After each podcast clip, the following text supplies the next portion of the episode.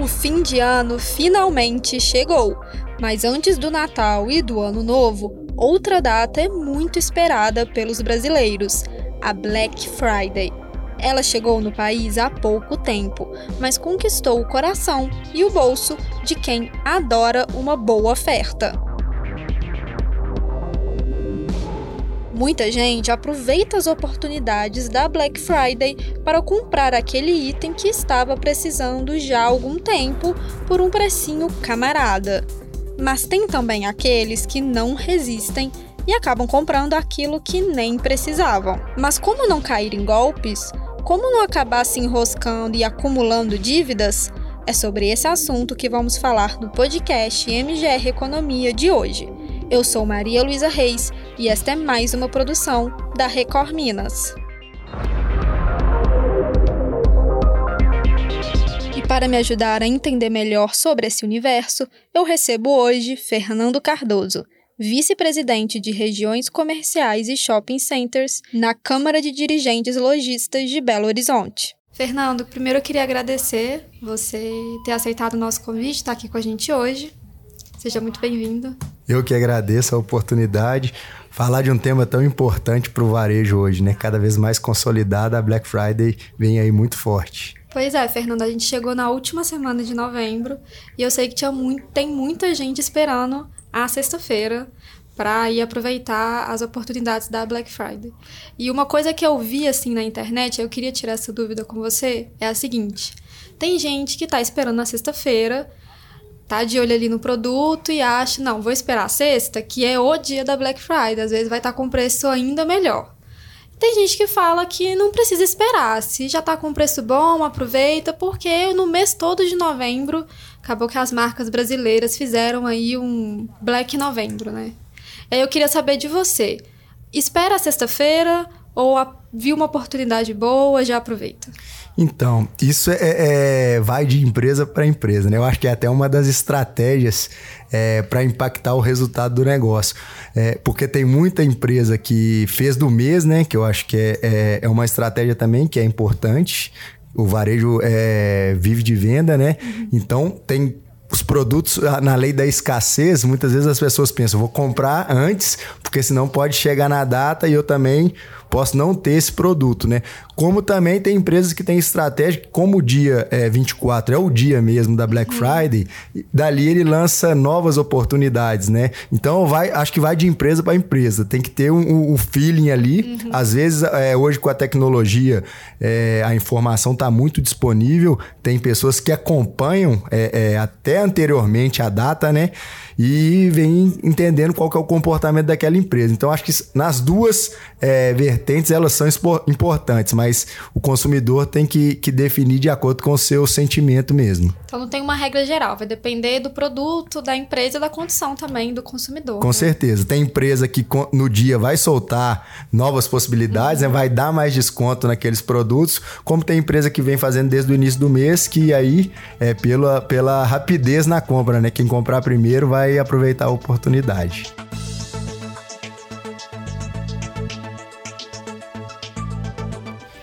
Você falou sobre tecnologia e a CDL divulgou né, um levantamento que vocês fizeram aí nesses dias próximos da Black Friday, que apontou que mais de 55% dos consumidores que vão aproveitar da Black Friday dizem que vão fazer isso por meio da internet.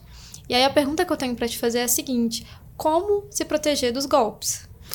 É, com certeza é, é, um cuidado. Eu acho que é, dentro da internet também tem ali formas de, de, de, aprofundar essa segurança. Eu acho que a gente tem que ir nas empresas que são consolidadas também no varejo físico.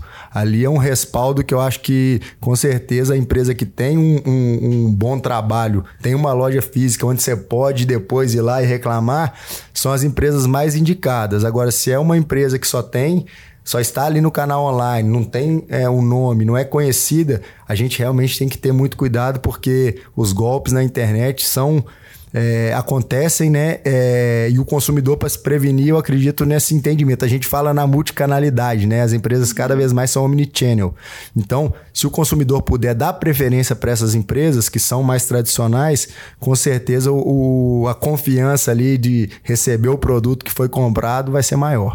É óbvio que assim, a internet ela traz uma comodidade muito grande assim para compra e hoje tem gente que prefere, mas a loja física ainda tem suas vantagens. Teve uma vez que a gente recebeu até um convidado aqui, agora não vou lembrar o nome, mas ele comentou, ele falou isso: "Ó, oh, você viu uma promoção na internet? Leva lá na loja física, mostra pro vendedor, fala: "Ó, oh, na internet vocês estão vendendo por tanto". Às vezes ele cobra aquele valor. Com certeza, né? A, a gente teve uma mudança no perfil do consumidor, foi muito acelerado pela pandemia, né?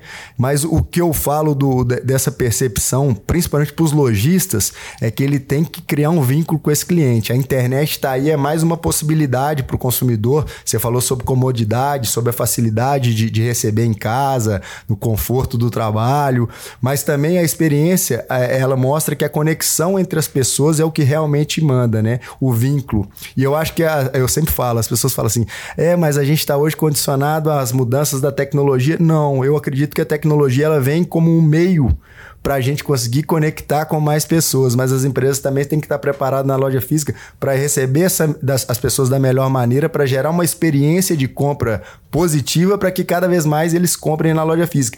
E dentro das pesquisas, a gente está na Black Friday, né? Mas dentro de todas as datas comemorativas desse ano, uhum. é, a gente teve o maior é, percentual de pessoas que ainda consomem nas lojas físicas. É, o número, se eu não me engano, do Brasil, de todo o consumo, ele gira em torno de 12% no canal online. Uhum. Então, é uma coisa que a gente tem que entender dentro da internet. Ela é cada vez mais forte, ela vai se tornando mais confiável. A gente tem é, é, todos os indicativos também ligados a, a, empresas de tecnologia, mas o varejo físico ainda é muito forte, ainda é, é, é, referência, é onde as pessoas podem levar o que você falou, né? Levar o produto lá e aí ela tem que ser bem tratada, tem que ser acolhida para ela criar esse vínculo com a empresa.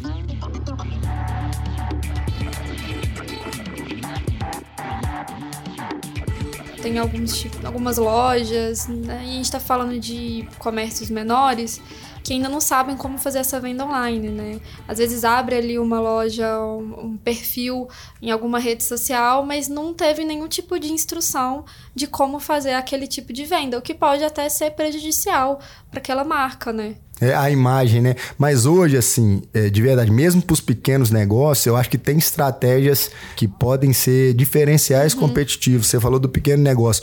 A gente hoje vive uma, um fortalecimento da cultura local. A gente vê Belo Horizonte, ela descentralizou e cada vez mais o comércio de bairro é mais forte. Então, quer dizer, se você é uma farmácia no comércio de bairro, com certeza você conhece boa parte das pessoas Sim. que estão ali. E voltando no vínculo emocional, você conseguindo criar vínculo com essa pessoa, você vira, você torna isso um diferencial competitivo. E sobre a capacitação, eu acho que também tem muito acesso. Hoje que uhum. tanto na internet tem informação disponível, mas quanto a CDL, o Sebrae, hoje tem várias Fazem instituições serviço, né? é, e justamente voltado para o micro pequeno empreendedor, que é a grande maioria dos empresários do nosso país. E eles também estão participando da, da Black Friday, né? Assim, a gente anda pelas ruas e vê microempreendedores fazendo ações é, e aproveitando dessa marca tão forte que, que é a Black Friday. Mas ainda falando da compra online, é, você comentou dos tipos de consumidores que acompanham, é, às vezes até antes do, do mês de novembro, tá de olho no produto, ativa lá o, a notificação para ver se o preço subiu, se o preço não aumentou, e vira e mexe aparece gente falando que a empresa X está mentindo, falou que está tendo promoção e não tá, mostra lá o print. O consumidor tem como ele fazer uma denúncia? Existe algum canal que ele pode uma propaganda enganosa? se enquadra como propaganda enganosa? Não, com certeza. Eu acho que tem um reclame aqui. Você falou da, da parte das redes sociais. Eu acho que na, nas redes sociais da empresa. Isso é uma coisa que é, a gente tem que ter muita atenção. Eu sempre falo que, que, o, que, que, que, o que não é bom, ele aparece muito mais. O que eu acredito é que grande, a grande maioria dos empresários, tanto grandes é, quanto pequenos, ele tem suas estratégias uhum. para nessa data realmente oferecer uma oportunidade de compra para os consumidores. uma pequena parte faz esse tipo de ação. Sim. E eu acho que hoje a gente vive muito no mundo da transparência, né? Voltando na informação disponível, quando a informação está disponível, o poder hoje está muito mais na mão da pessoa. Sim. Antigamente, o poder estava na mão das empresas, porque a gente não tinha uma informação tão disseminada. Todo mundo pode ter acesso. Às vezes, uma pessoa faz uma reclamação de um estabelecimento e aquilo gera uma, uhum. uma reação de ter, não, eu tenho que atender, eu tenho que mudar isso. Então, eu acho que a transparência hoje é uma coisa que é cada vez mais cobrada pela sociedade. As empresas, na sua grande maioria, elas têm praticado isso. E as pessoas que não fazem o que é certo, eu acho que realmente elas têm que ser. É, é, não é punidas, né? Mas eu acho que a gente está aqui para fazer o que é ético, o que é correto. E criar vínculo com o nosso cliente. Quando você tem esse tipo de atitude, você gera desconfiança. Esse cliente não volta na sua empresa nunca mais. Então, eu acho que é um cuidado tanto das empresas quanto da pessoa, quando ela se sentir é, lesada, né? Uhum. Ela tem que realmente, na língua popular, botar a, boca no trombone e, e falar mesmo. ela tem uma percepção pessoal, mas eu vi poucos, poucos tipos, poucos casos de denúncia na internet esse ano, pelo menos. Vamos ver até sexta-feira, né? Se vai, se vai aparecer alguma coisa. Mas esse ano eu senti que que as empresas estão mais atentas, que elas já entenderam que o consumidor não é bobo, né? A gente, a, a gente aprendeu a vigiar, a observar. E que eu acho que é uma das forças da data, né? Pra você ter uma ideia, só em Belo Horizonte, o impacto da, da Black Friday durante o mês inteiro é uhum. é quase de 3 bilhões de reais é uma data muito consolidada. Os varejistas também percebem, nossa, é uma oportunidade que eu tenho de vender e eu tenho que realmente atender a expectativa dos nossos clientes, né? Uma coisa que é legal, porque quando o cara é muito grande, geralmente o poder de barganha dele é muito forte e ele consegue negociar também com seus fornecedores para trazer oportunidade uhum. de compra para os seus clientes. Mas quando ele é pequeno, tem estratégias que são legais. Às vezes ele pode consultar o seu estoque ali, identificar, nossa, eu tenho alguns produtos aqui que são legais, mas que já tem dois anos que estão aqui no meu estoque. E um dos maiores custos do varejo é o custo de estoque. Ele pode criar uma oportunidade para o cliente dele comprar aquele produto criar vínculo com ele, igual eu falei. Então, a estratégia local também é legal uhum. nesse momento. E a oportunidade está para todo mundo, tanto para o grande varejista, para o médio ou para o pequeno. Você falou da importância da data. Quando a Black Friday chegou no Brasil, ela chegou com muita desconfiança, né? Eu lembro de ver as pessoas falando: ah, isso aí, Black Friday no Brasil é mentira, isso só funciona lá fora. Mas hoje, a gente vê que isso mudou. Tanto é que em Belo Horizonte, né, o levantamento da CDL aponta que mais de 70% dos entrevistados pretendem fazer algum tipo de compra nessa sexta-feira. E sempre que a gente fala dos consumidores mineiros aqui no programa, os entrevistados falam que o consumidor mineiro é diferente, ele tem ali as suas especificidades. Eu queria saber o que que esse consumidor está procurando na Black Friday. Então, você falou do consumidor mineiro. Mineiro é, é, é, o, é Minas, né? É o mercado teste, né? Uhum. Todo produto que eles querem testar para ver se vai dar certo no Brasil inteiro. Teste se eu não me engano, é, é, é Minas e Paraná, se eu não me engano. Mas o que é interessante, assim, é, a Black Friday ela tem, é, a, um, ela tem duas diferenças das outras datas comemorativas. A gente percebeu durante todo o acompanhamento, Dia das Mães, é, Dia dos Pais, Dia das Crianças, uhum. todas essas datas tiveram crescimento, porém o ticket de compra é, é menor, uhum. era gerava em torno de 200 reais, e em todas essas datas tinha um vínculo afetivo Sim. ali é, por trás. Gera o, o, vínculo emocional, igual eu falei, de uma maneira mais forte. A Black Friday ela tem uma diferença que ela tem um ticket muito alto, uhum. chega próximo de 1.600 reais. Uhum. É, ali são na, na descrição, né? São duas compras de próximo Sim. de 800 é, e eles compram em seis vezes parcelado, que é a outra diferença. Na, nas outras datas, a maioria das pessoas compram à vista. Uhum. É, então, por quê? Porque a Black Friday é uma, é uma compra de oportunidade, aquele negócio que a gente falou deles esperarem aquele momento que uma geladeira, que uma televisão vai ter um desconto muito alto para ela conseguir comprar esse produto é, é, é o momento. Sim. Por isso que ela é tão alta. E outra coisa que é diferente, que geralmente nas outras datas, é, a gente compra presente para as outras pessoas. Para a namorada, para o filho, para a mãe, para o pai. A Black Friday não. Geralmente são bens comprados para a gente mesmo. São coisas que a gente vai colocar na nossa casa. Aquilo que está precisando. É, e, e, igual eu falei, aí vira uma compra de oportunidade. Ela não tem uhum. nenhum vínculo afetivo. É uma, ali eu falo assim, é, é, é onde eu, eu, penso que eu vou comprar com uma grande oportunidade de desconto, principalmente. Tô fazendo um negócio, né? Isso.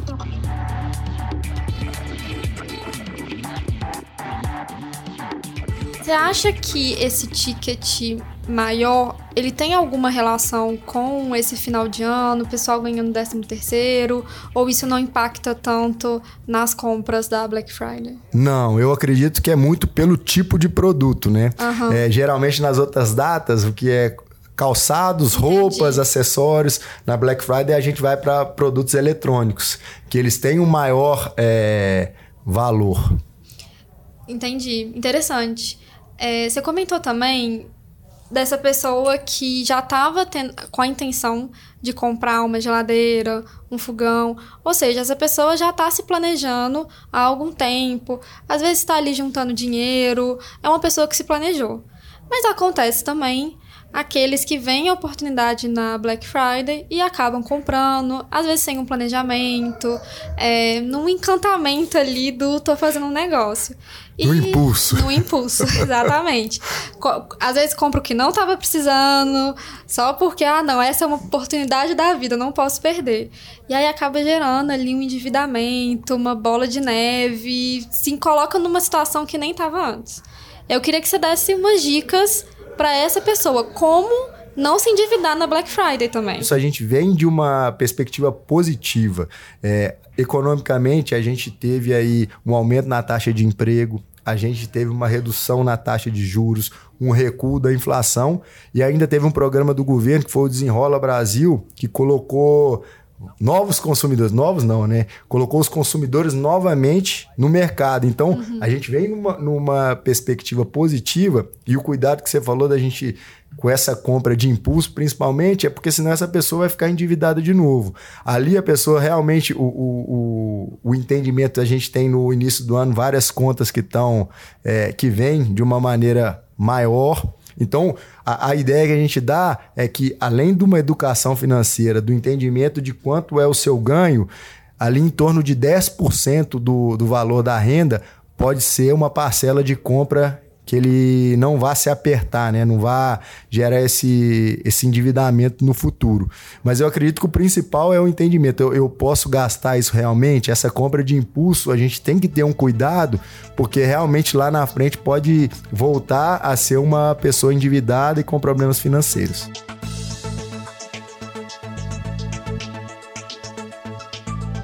Esse tipo de consumidor da Black Friday acaba fazendo parcelamentos, né? Que é, é, é nessa hora que você se confunde, esquece as compras que já fez, esquece as que você vai ter que fazer, que você não vai conseguir fugir, e aí quando vê a fatura. É, e não toma cuidado, né? Vê só o valor da parcela, é, não vê muitas vezes que tem juros embutidos ali que vão impactar também, às vezes o valor do produto fica muito maior. Então, o cuidado que você falou, além da, da do entendimento financeiro, eu, eu, posso gastar até um determinado valor, o indicado é geralmente em torno de 10% da parcela que ele vai pagar. E a gente sabe também que, além de uma bela oportunidade para os consumidores, a Black Friday acaba gerando também oportunidades de emprego. A gente vê isso aqui em Belo Horizonte? Não, sim. É, é, é um impacto enorme. Igual eu falei, quase 3 bilhões de reais. Isso gera uma movimentação no comércio. Belo Horizonte ainda tem uma outra particularidade. Mais de 70% do, por cento do PIB vem do comércio e serviço e mais de 80% dos empregos. Então, quando a gente tem uma data muito forte, com um giro da economia é, gigantesco, né? Isso tem um impacto no aumento da taxa de emprego. Isso já vem se consolidando ao longo dos meses, né? Uhum. Em todas as datas comemorativas, como eu falei anteriormente, a gente teve aumento, a gente teve crescimento. Isso com certeza gerou mais empregos para o comércio. E tem chance desses empregos, às vezes temporários, ali só na fase da Black Friday, se tornarem é, posições assim, oficiais, né? Fixas. A pessoa, é, fixa, a pessoa acabar sendo contratada? Sim, é, é, é, é ali um termômetro, né? Para os lojistas também, às vezes você tem pessoas que não estão tendo resultado e chega uma, uma pessoa com gás novo, com energia e, e vende muito bem. É uma grande oportunidade, sim. O, o varejo é muito dinâmico. E quando as pessoas têm essa oportunidade, geralmente são jovens, né? Uhum. Eles podem vir atropelando e, e conseguir um emprego e se fixarem.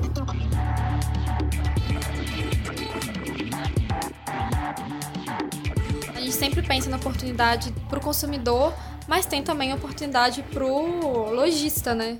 Eu queria que você desse umas dicas para os lojistas. A gente tem que pensar em duas perspectivas, né? A gente tem a loja física, que ela tem que se preparar. Eu acho que o, que o ponto de venda ele tem que estar tá envelopado para Black Friday, o consumidor tem que perceber que ali tem grandes oportunidades.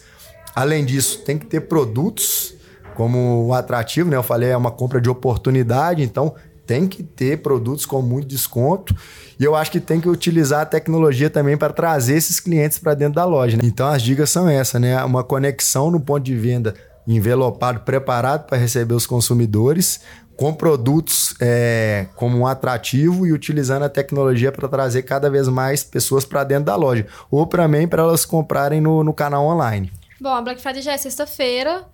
Então, para alguns lojistas, não, não vai dar tempo de fazer esse preparo. Mas vai, tem, Black Friday tem todo ano. Então, assim, pro ano que vem, as dicas continuam. Se preparar com antecedência, observar o consumidor, ver como que a internet pode ajudar nesse contato, né? Eu acho que essas dicas servem não só para agora, mas para as próximas é. oportunidades. E, e, acho que a percepção que ele tem que ter é que é uma data consolidada, é uma data muito forte tem muito dinheiro injetado na economia, então ele tem que se preparar, independente do porte, do tamanho. O lojista tem que criar oportunidade para seus clientes. E tem oportunidade para todo mundo, né? Para todo mundo. Fernando, muito obrigada pela sua participação. Obrigada pelas dicas, obrigada por ter tirado esse tempo e conversado com a gente. E eu que agradeço. Pode contar sempre comigo. O podcast MGR Economia de hoje fica por aqui. Na semana que vem tem mais. O quadro vai ao ar às terças-feiras no MG Record, a partir das 5 para 7 da noite. Até a próxima! Este podcast teve roteiro de Maria Luísa Reis, produção Bruno Menezes, edição de áudio Kiko Viveiros, chefia de redação Adriana Vigiano e Flávia Martins e Miguel, direção de jornalismo Marco Nascimento.